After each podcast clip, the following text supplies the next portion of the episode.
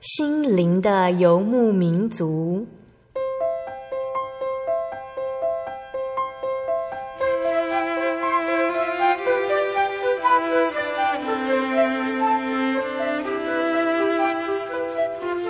在这个谁都不管谁的后现代社会里，每个人的心灵都是游牧民族。成长的过程就是寻找的过程。每一颗漂泊的心灵，其实都在寻找生命的绿洲。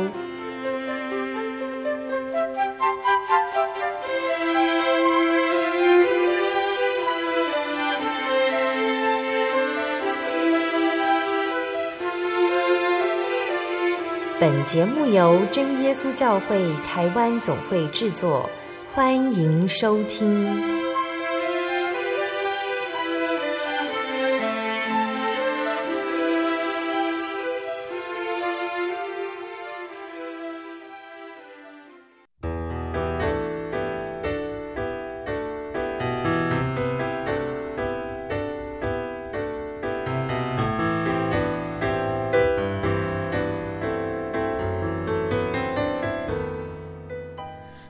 亲爱的听众朋友们，欢迎收听今天的心灵的游牧民族，我是贝贝。听众朋友们，这个星期过得愉快吗？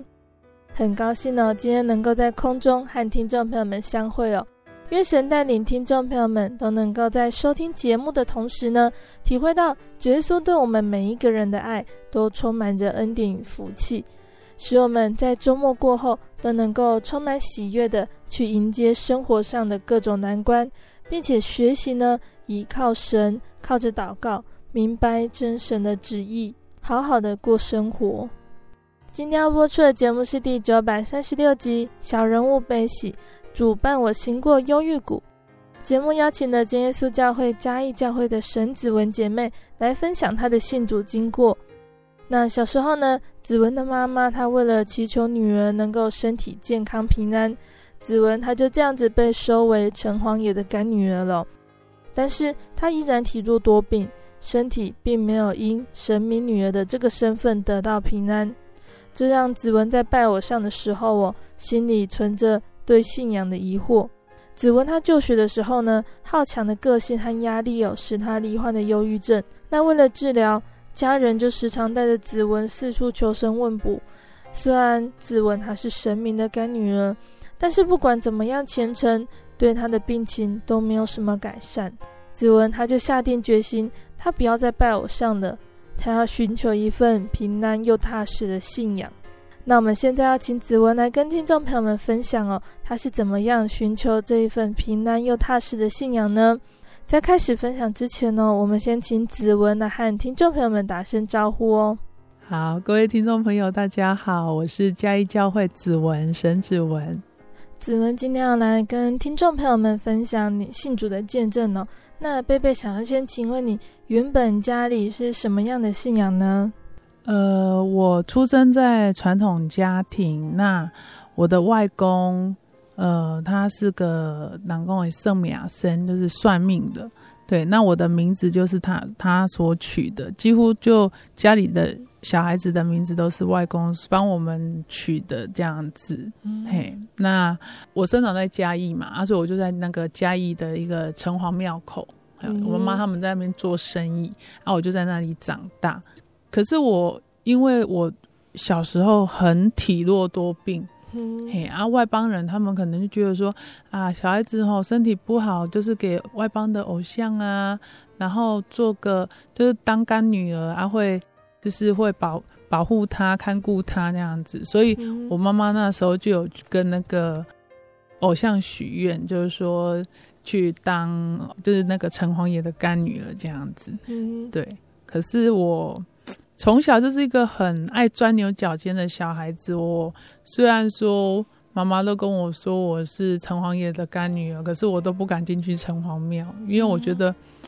我会有一种害怕的感觉，那种感觉我不知道。可是我整天在那个庙口跑来跑去，然后我都会看见可能附近有人在雕偶像啊，那我就会问人家，那个偶像是人家雕出来的，为什么我们要拜他？嗯，你怎么知道说有灵在它里面啊？嗯，哎呀，当然那个灵为什么是真的灵啊？然后那个是在我还一个还是一个孩子的时候，很小很小的时候，我就会有这个疑惑，这样子。嗯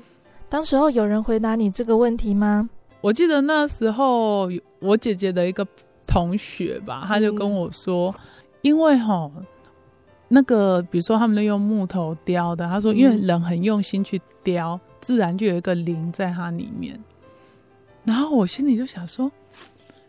很用心雕就有灵在它里面，可是你确定那是真的灵吗？那城隍爷的干女儿这个身份呢？你觉得在你的生活中有得到什么帮助呢？我小时候其实那时候就是半信半疑啊，嗯、啊，就是也就是跟着大家这样子拜啊，人家可能小孩子嘛，就是很单纯说大人这么说，然后我记得那时候小时候哈就是南宫牙兄对白，就是说拿着香跟着拜，嗯、然后我就会，就是我都会。抬头看我的长辈，他在好像一边拿着香一边怎么念啊？嗯、因为小孩子就很顽皮，因为也不晓得怎么讲啊。然后我们就自己拿着香，然后就嘴巴就这样乱讲，学他们的那个嘴型，这样子就很调皮这样子。嗯、然后因为也不晓得说，不晓得说我拜的到底是不是真的神这样，因为我都觉得说他可是人造出来的，为什么我们要拜他？嗯、那个疑惑在我很小的时候就存在了。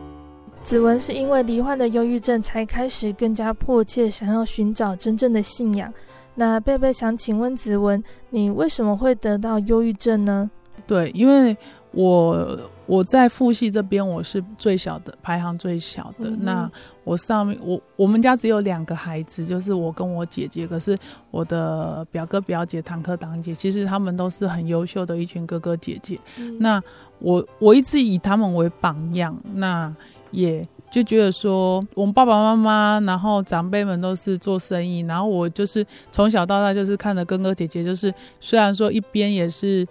帮忙家里好工作，然后一边也是就是很努力的读书，所以我自己本身也是比较好强的个性，所以给我最大的转变就是在我国中那时候。嗯，嘿，然后那时候就是因为我是联考的末代联招，又是新旧教材的末代，然后因为可能爸爸妈妈他们会觉得说，他们就只有国小毕业，然后希望我们可以就是受更好一点的教育，所以他们就希望我们去考私立国中。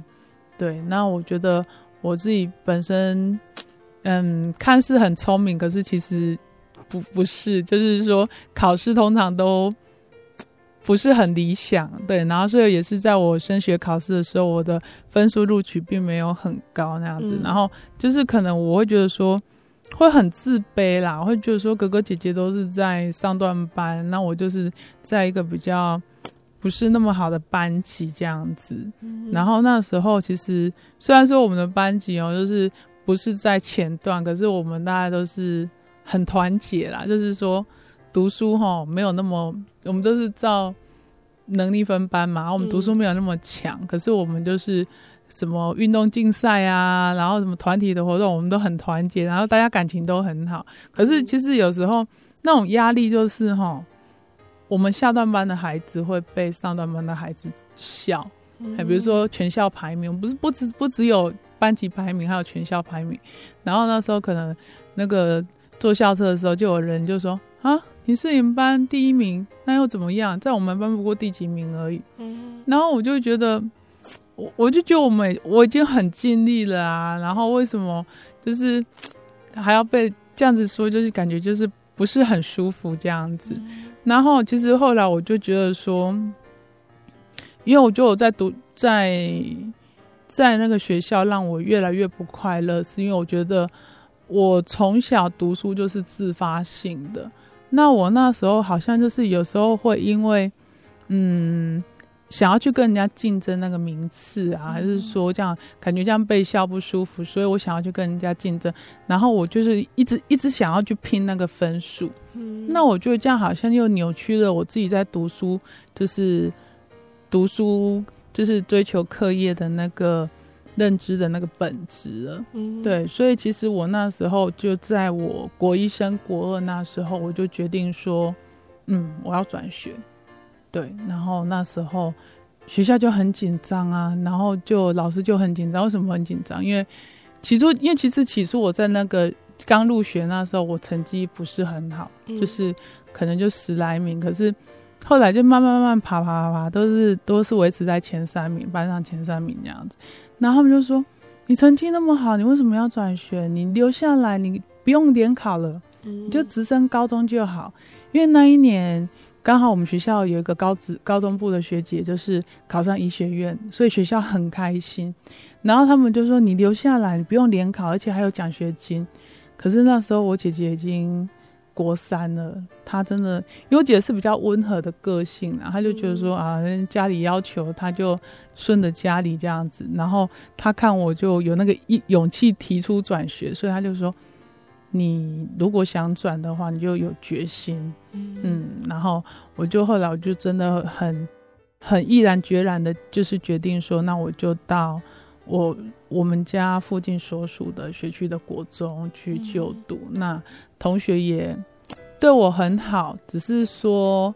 在我还在私立国中那时候，因为要转学这件事情，老师其实也是承担蛮大的压力，因为流失掉一个学生，老师就是可能在，就是在他的压力下，他可能在说话的用词上会伤到我的自尊心，会让我非常非常的难过。对，因为。所以圣经上有一句话说：“一句话说的合宜，就如同金苹果落在银网子里面。”对。可是其实回过头来想，我是很感谢这个老师。可是也是因为他那时候他讲的一些话让我难过，所以我在新学校，当同学看到我啊，都很热切的想要跟我当朋友，然后想要跟我打招呼，可是我就会觉得。嗯，就是笑静静的，然后笑笑的，嗯、对，就是不太愿意跟他们交心这样子，嗯、然后甚至是说，原来就是原原本的那个国中，就是私立国中的同学，就是大家因为那时候大家联考压力大家都很大，然后他们写集体写信啊，可能一个信封就装了很多大家的信啊，然后我就是都不怎么想回这样子，因为我觉得。当初我我觉得我很敬重那个老师，不管他怎么说，我从来不会辩驳。然后为什么他他会这样子讲话，我会觉得很难过这样子。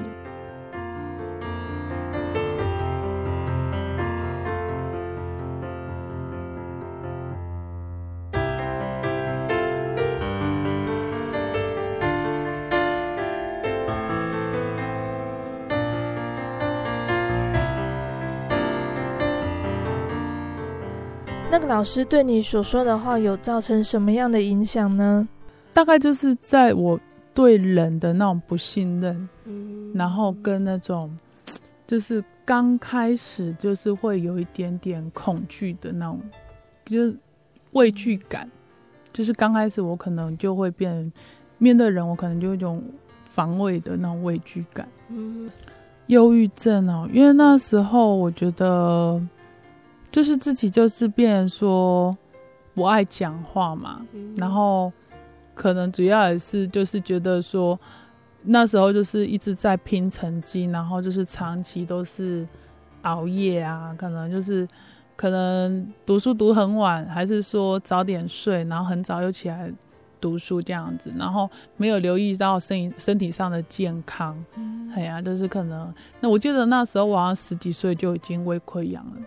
对，然后那时候就觉得读书读得很累，然后到大概八十六年那时候，我们去毕业旅行，嗯，然后我就觉得我就玩那三天我好累，因为我就觉得嗯，以外邦人来说，可能是说我中了邪了，因为我就是，我记得那两晚我住在那个那个旅馆里面哈，我都会觉得一进去我就觉得毛骨悚然，然后整晚都这样睡不着。对，然后第二天晚上，同学说：“哎，他们因为我们有时间限制，他们就说他们要先去逛街，然后才要回来盥洗休息。”我说：“好啊，那你们去就好，我就休息了。嗯”就就那时候大家都出门，就只剩我一个。那我就觉得，嗯，为什么我躺在那里就觉得全身好像起一直起鸡皮疙瘩，然后就觉得，嗯，浴室一一直有那个水声那样子。嗯、然后就是也因为是那一次的毕业旅行回来之后，就。感觉好像是整个人就，就是吼，就是变了一样那样子，就是变得很忧郁，然后就是不想吃东，就是吃不下啊，也睡不着，啊，就胡思乱想。因为那时候已经距离联考快到了，嗯，然后就会变忧郁症，就是因为我觉得说，我连招我诶、欸，我考第一志愿应该没希望了，就自己胡思乱想啊，因为可能那时候就是。没有说像现在有信仰，也可以跟神祷告啊，是就是有个出口这样子，然后就胡思乱想这样子，对啊，然后后来，后来就是在八十七年，大概是我记得那时候好像是二三月那时候就诊断说是忧郁症，因为那时候已经开始有一些自我伤害的一些行为了。你的家人对你的病情呢、啊？他们有没有想的什么方法要来帮助你呢？哦，那时候因为其实我爸爸是比较偏向无神论，可是他其实从小就很疼我，可是因为。可能就是我们就是从小就是生长在那个传统信仰当中，嗯、可是我记得我我我的老师他有私底下跟我，后来事后有跟我讲说，那时候爸爸妈妈他们真的就是花大钱啊，都是去请那个偶像啊来我们家，就是可能就是能够就是请枪来单刀，就请到我们家，然后就是就花就是因为。请他来我们家，可能住个几天就要花很多很多钱，嗯、然后也四处求神问卜啊，然后甚至说去那个祭坛那样子，就是就是反反复复都是在寻求那种传统的那种信仰的方式，可是这也是都没有改善这样子。嗯哼，嗯哼。那前面有说到哦，你是城隍爷的干女儿哦，你的家人有没有去找城隍爷寻求帮助呢？有哎、欸，然后我我记得我妈妈那时候有跟我说，她真的是拿着香哈、喔嗯、去骂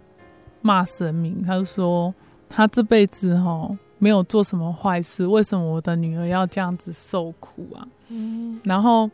我记得印象很深很深的一次就是，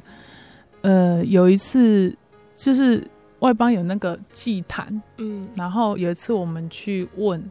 然后。我妈妈就说啊，我这个女，他们要问你说你的出生年月日啊，然后他就听到我的名字之后，嗯、那个鸡桶就趴下去了，嗯、然后那时候所有的人都傻掉了，因为没有人见过这种情形。嗯、然后他后来就说，嗯，他就是说他没有，他没有能力，他们看外邦神明好像有关系，他就是说他没有能力处理这件事情。嗯、我妈妈一直求他，因为他说这个孩子已经没有命了。我妈妈很忧伤，一直求他，然后后来他就过一阵子，他又起来，又敲敲敲，就开了一张符令，就说：“嗯，你要带你女儿去求地方光城隍爷，嗯、然后求到吼，很诚心的求，求到你女儿有落下一滴泪之后，你把符令化掉，才可以去找他，才可以再处理这件事情。嗯、所以那时候我就觉得。”我为什么还要再拜拜这些偶像？为什么还要再说像我是城隍爷的干女儿？我为什么要再拜他？嗯，因为我觉得说，我从小出生，我那时候体弱多病，然后身体很不好的时候，我就又在那个庙口长大，尤其是在国中那时候，我每天要搭校车，妈妈都就是在一个长辈家门口放。一一一一一罐那个香，然后就是我每天要搭校车的时候，就是自己拿香去那个香炉那边，就是烧香那样子。嗯、我就是说，在我最忧伤痛苦的时候，我还要去求你，而且还要求到有有眼泪这样子。我就后来我就其实我就在诶，就是在有一天早上，我就趁我妈妈不在、没有注意的时候，就把那张符令就，包括那时候，因为那时候已经也在高三，快毕业旅行，然后也是哦，亲戚也都拿很多平安符啊，说你出去玩就是要带去。我就在一天早上，我就把那一些东西通通烧掉。嗯，对，因为我觉得说，我就开始在我寻求信仰了。嗯，我就觉得说。那个传统信仰不是真的信仰，我想要寻求一个真的信仰，可能会想要这样寻求，是寻求一个心灵上的一个平静跟寄托。嗯，面对你生病这件事情呢，你发现传统信仰都帮不上忙的时候，你有想过去寻找其他信仰，像是基督教、天主教等等的方式吗？其实我小时候读的幼稚园就是基督教，嗯，然后《爱的真理》这首歌就是在小时候学的，因为我们的。呃，园长就是牧师的太太，嗯，对，然后，嗯，可是后来我毕业之后，我好像也有去过其他教会，就是邻居姐姐带我们去的，嗯，然后在我寻求信仰那时候，我也有去过那种类似人家那种心灵课程那种。那种那种教会，然后可是我就觉得，可能我去过，然后他就说：“哎、欸，你可以排时间啊，然后你可以过来听什么课程。”可是我就是听了一场演讲说明会之后，我就觉得怪怪的，然后我就不想去了。所以我觉得神一度都一直有在保守我这样子。可是最后是在我高中的时候，我就刚好在一个机缘下就接触到慈济，嗯，对。后来我就念家商夜校嘛，嗯、那其实 SARS 那一年让我可能也是一些软弱的事情，让我心里非常的忧伤。嗯、那我有一种很空虚、很无助的那种感觉。然后后来就神的羊，真的就是听神的声音，在呃我十九岁的时候。因为其实，在我家乡读书那时候，我就认识湾桥教会黄雅文老师。嗯、然后在十九岁的时候，那个黄雅文老师跟诶李宣真传道娘，他就他们就带我到嘉义教会慕道。嗯、对，然后感谢神，大大概因为那时候我晚上都是在夜校读书，所以我只能参加礼拜六的中级班。嗯、对，那也是因为。那一次，他们带我去参加嘉义教会的那个诗歌音乐会，然后我找到我一个失散的朋友，就是黄正荣传道的小女儿满恩，嗯、所以满恩也很热心呐、啊。然后就是在每个礼拜六都会约我去中级班，那、嗯、有时候呃后来也在社青认识银碧姐姐，就是陈银碧，嗯、嘿，然后银碧姐也是有时候礼拜天都邀我去社青。那感谢神，就是在我十九岁半的时候，我就得了圣灵。嗯，嘿，然后得了圣灵那时候，我小时候我还是那个小小的指纹的时候，我那个拜神的疑惑就解开了。嗯，我得圣灵那种当下，我就觉得说，嗯，真神就是在这里啊，就是在真教会啊。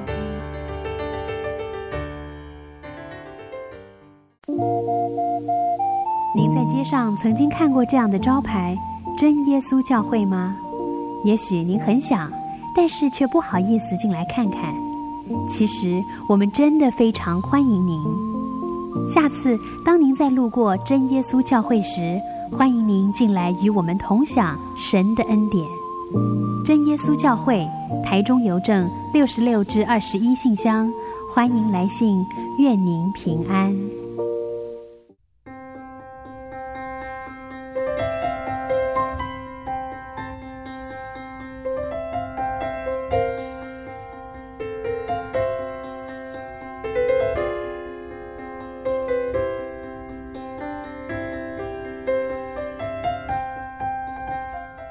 亲爱的听众朋友们，欢迎回到心灵的游牧民族，我是贝贝。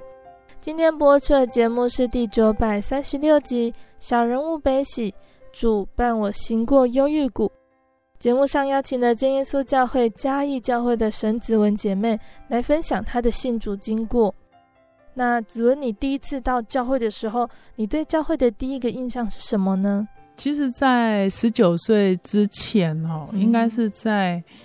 我加上夜校的第一年，那时候有一个安息日，因为那时候我在电脑班嘛，然后有一个也是嘉义教会的慕道者，我们那时候在电脑班考试，然后考完我们不想再聊聊聊到教会，就是我就说我很想去教会，可是不晓得哪里有教会，他说哎、欸、我带你去，他要带我去嘉义教会，可是那时候我第一次去的时候。没有人跟我解释圣灵，嗯，祷灵言祷告，然后只是那时候，因为我我我印象中的祷告可能是像电影电影那样子，就是说，呃，牧师，我们是叫传达外、嗯、外交的叫牧牧师，就是这样带悟性这样。嗯，就后来那时候去，我我那时候就觉得，哎，不错哦，那这些说教会还有就是双语这样子，台语跟国语这样子。嗯、然后后来啊，就是他说好啊，我们来祷告。然后可是没有人跟我解释，让慕道者稍微跟我讲。可是后来我就不是很喜欢那个圣灵的现象。那感谢神，也是在十九岁半的时候得圣灵，对，然后也是在那一年就考上台南女子技术学院，对，然后就是开始我的大专生活。然后呃，很感谢在。那四年当中，非常非常感谢永康教会跟彩虹团契的伙伴，跟就是大家的陪伴这样子。然后，因为我觉得大家的陪伴给我一种很温暖的感觉，有一种有那种家的感觉，属灵的家的感觉。那其实我得圣灵那时候，我一直跟神讲说，我该怎么样跟家里介绍这份信仰啊。然后也是在我起身要去台南的时候。然后妈妈就说：“哎，道理多听一点呐、啊，两年之后再受洗这样子。嗯”然后其实我有一次在跟传道娘分享，传道娘就就说：“感谢主哎，但是主耶稣垂听你的祷告，替你开了口。”然后所以我在呃二零零五年决定要受洗的时候，家里并没有很大的阻挡跟反对这样子，反而也是很支持。嗯、然后他们也很感谢。教会对我的关心，因为其实我大学就是补啊，就是学校、教会啊，然后就是宿舍这样子，然后有活动就是跟着教会跑。那、嗯、我可能打电话回家，我都会跟我妈妈说，跟爸爸说，因为我在参加什么活动啊，做了什么事情，对，所以他们也很放心。所以我妈妈那时候有跟传道说，没关系，我们不会反对，因为去教会的孩子不会变坏。子文可以跟我们分享你在真耶稣教会洗礼的体验吗？好，那我来分享一个，因为其实我是秋季灵恩会受洗嘛，嗯、然后呃，就是在受洗前一周吧，我们团契出游出去玩，那后来大家最后要回，就是要结束的时候一起去吃火锅，嗯、然后就是那个火，我就被那个火锅的那个。那个烫到啊，那个边缘那个烫到，然后我我的手指就起起了一个很大很大的一个水泡，然后后来隔隔，我记得我礼拜五要回嘉义，因为灵恩会已经就是要参加洗礼了，然后后来那天就是洗礼之前，就是那时候老师还护理老师还叮咛我说：“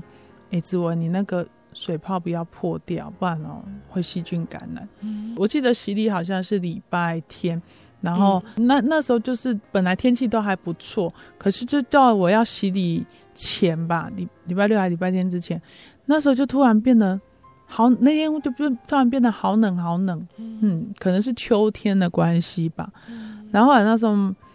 妈妈就说：“哎呀，你这样子手受伤啊，天气又那么冷啊，这样子。”去洗礼，然后去洗礼好吗？然后我就想说，哎，就凭着信心嘛，然后应该神会看顾这样子，就是很很单纯的想说，应该没有关系吧？对，然后也是早上就去教会早祷这样子，然后后来我记得那时候我洗礼当天早上天气非常非常的好。不会冷，然后也是有微微的阳光，然后天气非常非常的温，就是温和这样。然后后来我想说啊，洗礼洗礼之后，我带那个药要把那个伤口包扎。后来我回到教会的时候，哎，那个整个皮都脱掉了，就是都已经就是修复到好的样子了。对，那就是洗礼的时候的体验这样。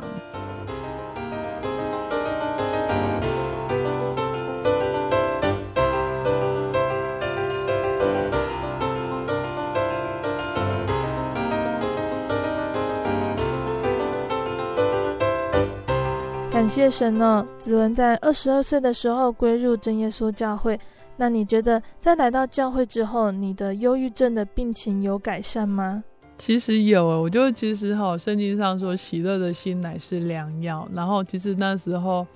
呃，我的药一直有在减量。然后有些医生其实不是很认同宗教，可是其实我一路上遇到的医生都还蛮肯定信仰带给我的力量的。只是后来是有一个转折，就是系上有个。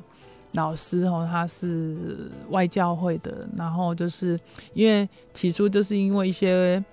我们一些跟同学之间、老师之间一些误解，然后也是虽然说我后来我有主动去跟老师和就是说跟他说明啊，也是跟自己不对的部分有自己跟老师认错这样子，然后他其实也是感觉说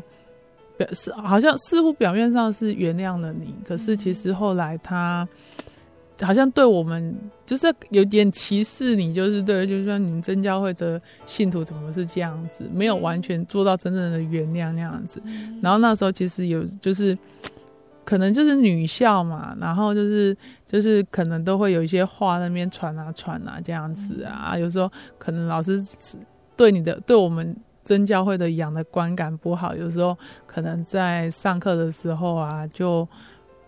有时候就是会意有所指的这样子，就是数落，然后，可是那时候我我的坚持就是我不为自己伸冤。可是那时候我我我大学几个很知心很知心的朋友都知道我的压力很大，因为他们觉得说在被在课堂上这样被老师这样指桑骂槐的这样羞羞辱哈，那种感受真的很不好这样子。然后也是虽然说。忧郁症那时候起初到到教会那时候已经药量减轻了嘛，然后似乎也有有个停药的曙光了，可是也在因为这种压力下，然后因为这种这种生活持续将近快三年多，嗯，对，然后后来就是变成躁郁，不能修另外一个老师，不行，因为系上就这几个老师，啊，因为我我不太会说。我我不太喜欢去辩驳什么啦，嗯、因为我也不太喜欢说啊，这个老师跟我怎么样啊，我又去跟其他老师讲什么。既然已经是大学了，就自自己去面对。嗯、那我觉得有信仰就是靠着信仰。可是我那时候我觉得我难过的时候，我就会跟神讲。然后其实有一次，其实我真的是很难过的时候，有一次我分开圣经吧。嗯，就那段经节，就是神在哥哥他上面，各个他山 上面，他就说了一句话说，说父啊，赦免他们，因为他们所做的，他们不知道。嗯，对，然后就这段经节给我很大的勉励，然后也是那时候其实就是。可能神真的明白我的忧伤，然后就有一天，我们其实那时候我们是在我们实际上有一些小团小要做一些团体作业，那有时候那种作业一做就是要熬夜熬夜这样。然后其实我同同组有同一个很要好的朋友，他知道说，呃，我们嘉义湾桥教会有一个一场诗歌音乐会，他知道我很想回来，而是就是。嗯嗯，当然女生会斤斤计较啊，为什么谁做的多谁做的少？就后来就我做的，我我的工作完成差不多，然后他就掩护我，让我可以回去参加那场诗歌音乐会。然后也是那场诗歌音乐会让我有所改变，因为我记得是林章伟传道娘主持的，然后主传道娘讲了一个弥勒先生的故事。嗯，他就是说以前啊，就是可能犹太人在受到屠杀的时候嘛，然后就是。有一个弥勒先生，嘿呀、啊，然后就是他就是一个传道者，退休的传道者，瘦瘦老老的。嗯、然后他他每他每天哦，就是去早上去运动的时候，他都会看到每个人就说：“哎，你好，你好，你早早安，早安这样子。”然后唯独哈，每个人就觉得：“哎，这个传起初觉得这传道者怪怪的。”然后后来他就大家都很就说他很亲切，就这样跟他打招呼。哎，唯独这那个弥勒先生哦，就。很冷酷，嗯什么都就是吼，就是那种扑克脸呐、啊，都面无表情。然后后来他们被送到那个屠杀营啊，啊，就是不会有个一个人拿着那个棍子，指左边右边左边右边，就是一左可能左边可能就是做苦工的，苦工的就是可以生存的嘛，然后右边的可能就是就是集体被屠杀那样子。然后后来那传道者就想说，我那么老了，又能做什么呢？然后所以他后来就他看到那个指拿着那棍子在指挥的那个指挥官，然后指挥官就跟他说，他就看到他，然后那米勒先生就。也是那个扑克脸，然后后来那个传道者就说：“你好，米勒先生。”然后那个那个扑克脸的米米勒先生呢，就将那个传道者指向那个做苦工的那边，然后他就生存了下来。嗯、然后其实后来我觉得说，我就是去学习像那个传道者那种方式，虽然说有人在学校有人的不谅解，然后。呃，这样子我还是说，尽量就是忍让啊，嗯、就是不要去争辩，然后就是安静的做自己的事情，这样子。嗯、对，我那时候我的原则就是，我希望说是这样子的方式应对。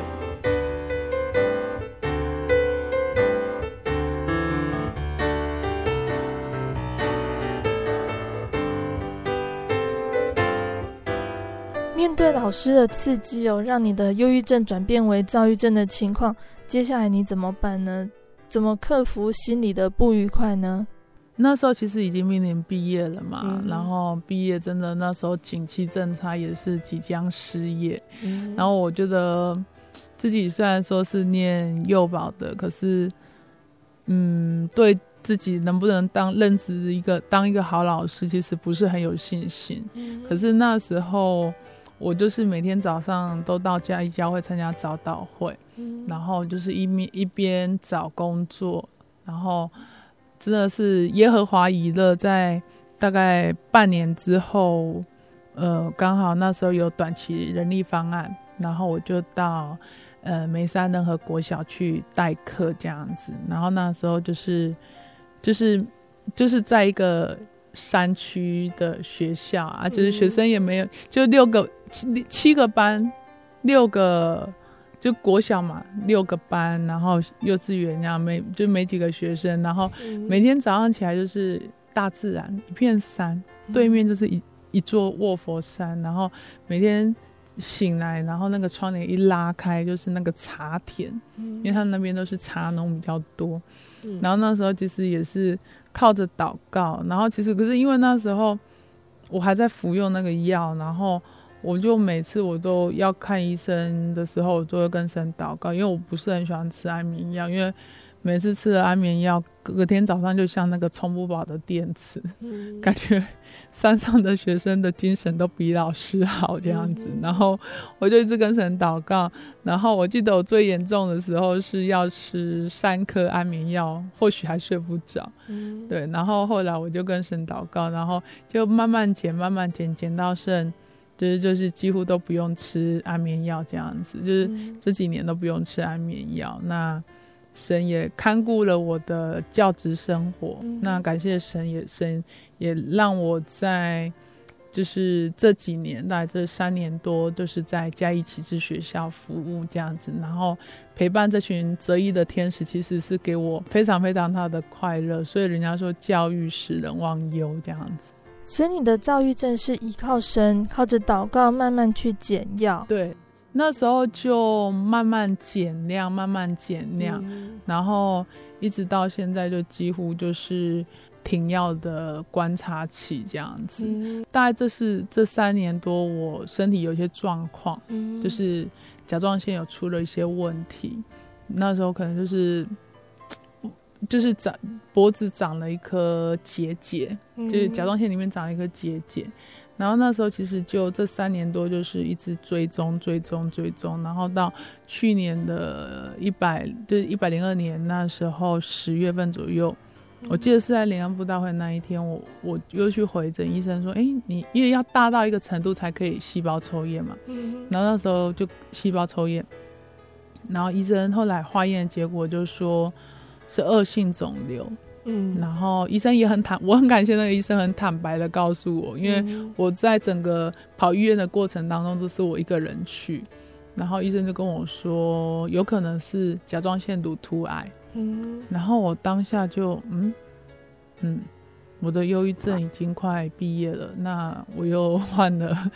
患了那个乳突癌，然后其实后来我就去网络上查一些乳突癌的讯息，因为他也跟我说你不用那么担心，因为它是一个很特别的 cancer，就是说它只要早期发现切掉就没事了，然后你身体就一些其他的功能就会慢慢复原这样。后来我妈妈知道结果的时候，她其实蛮忧伤的。我最后强调的是说，我有主耶稣看顾，所以我、嗯、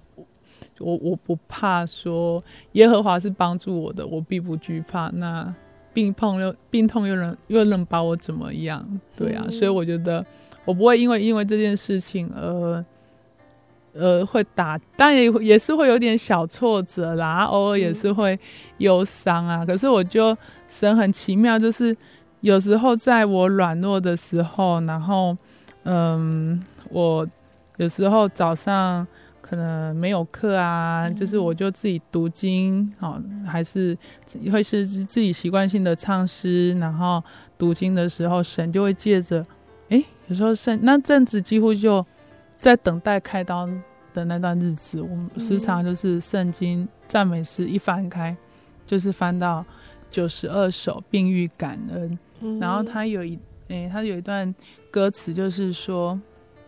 绝症祈祷能回生，患癌信主易断根。嗯，然后我听了就觉得，我就那阵子就会觉得很奇怪，为什么我没有特别把那个书签夹在这一首，而且这首诗歌我也唱过，几乎不怎么熟。嗯，后来是有个执事娘教我唱那样子，然后后来我就觉得，反正病痛就交给。医生属世的医生，可是生命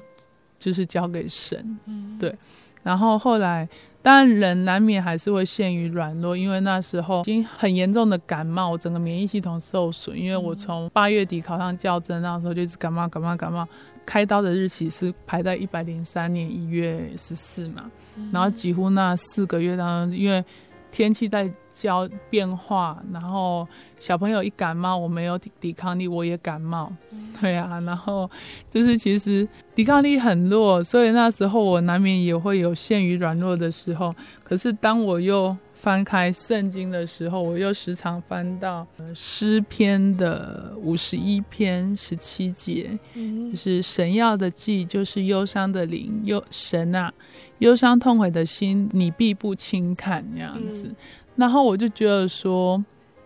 神一直在安慰我。虽然说我一个人信主，似乎这条信仰的道路走得很孤单，嗯、可是当弟兄姐妹知道，大家都一直在为我祷告。所以其实，在细胞抽验那时候，那个结节是一点一公分，嗯、然后我去跟外科医生谈了两次。然后他其实他其实是比较主张我立即动手术，嗯、可是我跟他说不行，因为我是老师，我必须等到学生的课业告一段落我才可以。对，寒快是寒假了，嗯、那我寒假前请假，然后接着寒假再长休息，我不用请太多假那样子。嗯、然后就在那两个月，到我就很迫切、很迫切的跟神讲，嗯、我只是跟神讲说，我的忧郁症已经快把我。忧郁症变躁郁症，你已经快把我治好了。如果说我的那颗结节超过一公分的话，嗯、我的左右的甲状腺要全部都切除掉。嗯，那全部都切除掉，就变成说我必须终身服用甲状腺碘。刚开始你服用甲状腺碘的人要隔离。因为药的关系，嗯，然后我就跟神求说，因为我本身是个老师，那又是在宗教教育服务服侍这样子，然后我很希望说，我就跟神讲说，我不需要服这个药服一辈子，因为刚开始服这个药要隔离，那我觉得。我没有办法亲近小朋友，然后好像就变成个钟楼怪人，然后我就跟神讲说，我可不可以不要再吃药了这样子？然后感谢神，开刀当天其实整个过程都非常非常的顺利。嗯，然后到最后的化验结果就是零点九公分，嗯，就以零点一公分之差，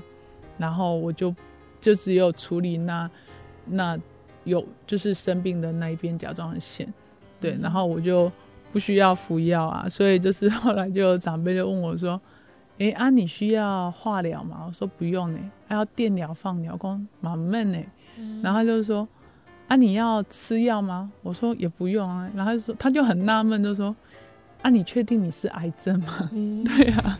然后我就说：“感谢神呐、啊，也是因为这个化妆的祝福哈，就是 为什么说这是化妆的祝福？因为其实读护理的姐妹都跟我说哈，你会卡摄到那个自体免疫的问题，就是哈，可能我们这种工作狂啊，就是闲不下来，然后一直找事情做，找事情做。”所以就变成说，你没有让你的身体适时的休息，嗯，然后就是我会形容说这段经历是一个化妆的祝福，是因为我后来就跟家里沟通说，我希望说今年就是可以让我休息一年，暂时不要考教甄，嗯，然后我可以呃充电一下，比如说我希望说呃可以。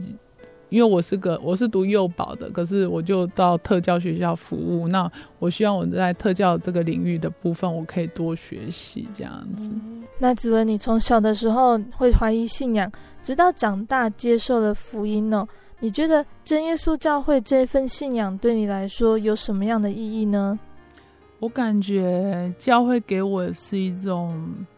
一个很温暖，然后。呃，一个有爱、有温暖的一个属灵的家庭，然后，嗯、呃，有一群很有爱心的弟兄姐妹在陪伴、关怀，然后带导，嗯、然后我觉得这份信仰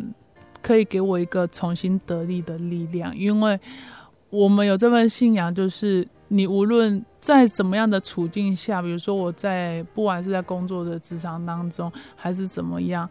我难过的时候，我随时可以向神祷告，我不用说像传统信仰，我还必须去跑到祭坛前去跟他求这样子。我甚至说我心里默祷，还是说神真的就会垂听我祷告。所以我觉得这份信仰给我，让我心灵上真的能平静安稳。今天子文跟我们分享见证就到这个地方喽。那我们现在要请子文来和收音机旁的听众朋友们说几句话哦。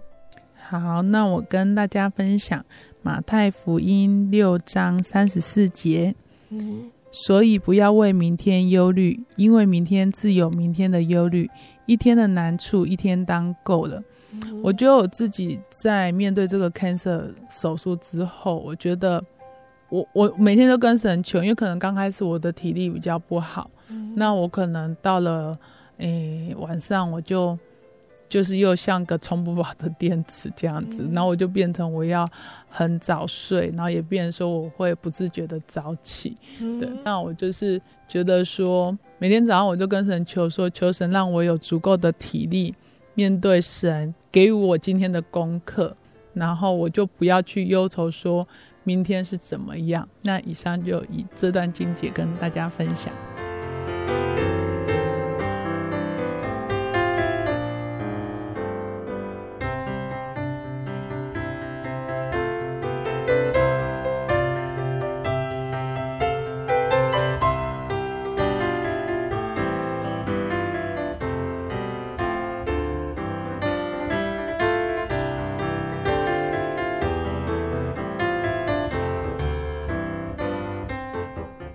亲爱的听众朋友们，子文的分享都到这边喽。在圣经上说：“喜乐的心乃是良药，忧伤的灵使骨枯干。”听众朋友们或许都还记得哦，前阵子有一个影视新闻，有一个美国很有名的演员呢，他的名字叫做罗宾威廉斯，他在家中自杀过世了，让他的亲朋好友还有许多的影迷都感觉到非常的错愕。因为罗宾威廉斯呢，他主演了许多部的电影，还有电影配音，都让他得到奥斯卡金像奖、金球奖，还有葛莱美奖等等的殊荣哦。而且在电影里面呢，罗宾威廉斯他的化身成为剧情中让人感觉到温暖的心灵导师，或者是可以让人打从心底开心起来的演员哦。但是这样子好的人呢，却因为罹患的忧郁症而自杀哦。从此与世长辞。罗宾威廉斯呢，他把悲伤留给了自己，让其他人得到了快乐。可是这样子的作为并不能改变他的忧郁。他的悲伤没有地方可以宣泄。最后，当他落寞的离开人世呢，留给家人和朋友，还有世人们的，只有惋惜和眼泪。那听众朋友们，如果我们在世界上得到了很多的荣耀，得到了很大的成功，但是我们没有办法在其中得到快乐，拥有的这一切对我们来说有什么意义呢？所以，当我们觉得生活好像太忙碌了，你觉得渐渐失去了方向，每天都有太多烦恼在脑袋里打转的时候，不，我们可以向天上的真神祷告。将这一切的忧愁呢，都交托给耶稣来带领哦。那在这里呢，贝贝要跟听众朋友们分享一个金节，它是记载在圣经的尼希米记第八章第十节。这里说：“你们不要忧愁，因靠耶和华而得的喜乐是你们的力量。”那现在呢，贝贝要来播放子文要点播送给听众朋友们的好听诗歌。这首诗歌叫做《种子》。期盼听众朋友们的生命呢，都能够因为有耶稣同在，像绽放开的花朵，永远美丽而有活力。就像被风儿吹去的种子，茫茫的人生路上四处去漂泊，每一天摆荡在忧郁恐惧中。被那愁苦的莫名心情完全捆绑着，甩不掉那阴暗痛苦的日子，找不到那活在世上的前景。我从前像随风而去的种子，不知何处是我的归处。旅途上，我命运无法改变，只能躲在暗处偷偷哭泣。但是天父亲手将我捡起，他用生命来安慰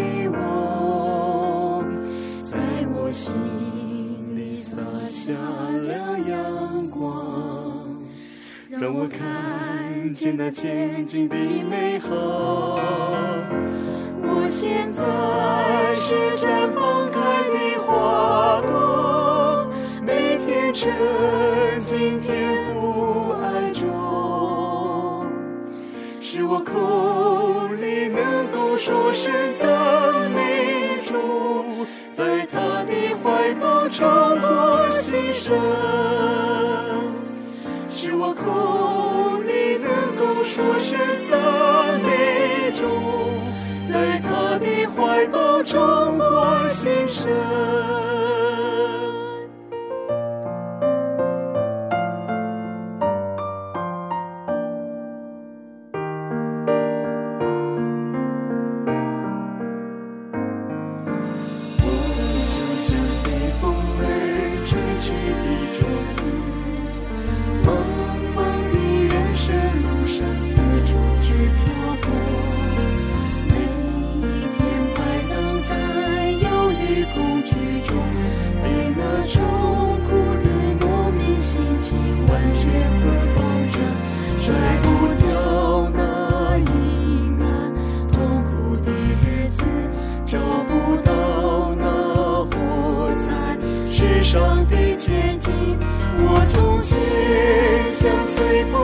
去种子，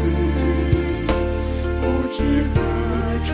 是我的归处。旅途上，我命运无法改变，只能躲在暗处偷偷哭泣。但是，天父亲手将我捡起。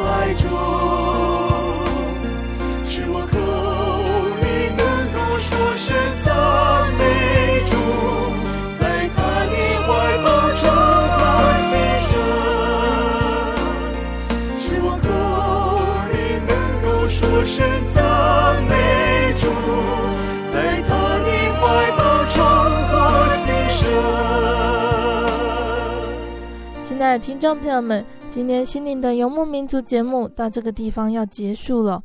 如果你喜欢今天的节目，欢迎来信索取节目 CD。如果你想要了解真耶稣教会和圣经道理，欢迎来信索取圣经函授课程。来信都请寄到台中邮政六十六至二十一号信箱，台中邮政六十六至二十一号信箱，或是传真零四二二四三六九六八零四二二四三六九六八。那听众朋友们，除了每周收听心灵的游牧民族节目之外呢，我们更欢迎大家哦，能够亲自来到金耶稣教会，认识主耶稣给人的奇妙救恩，一起共享主恩。我是贝贝，我们下个星期再见喽。我的心是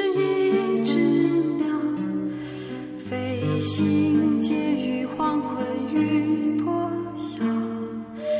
阳光。下。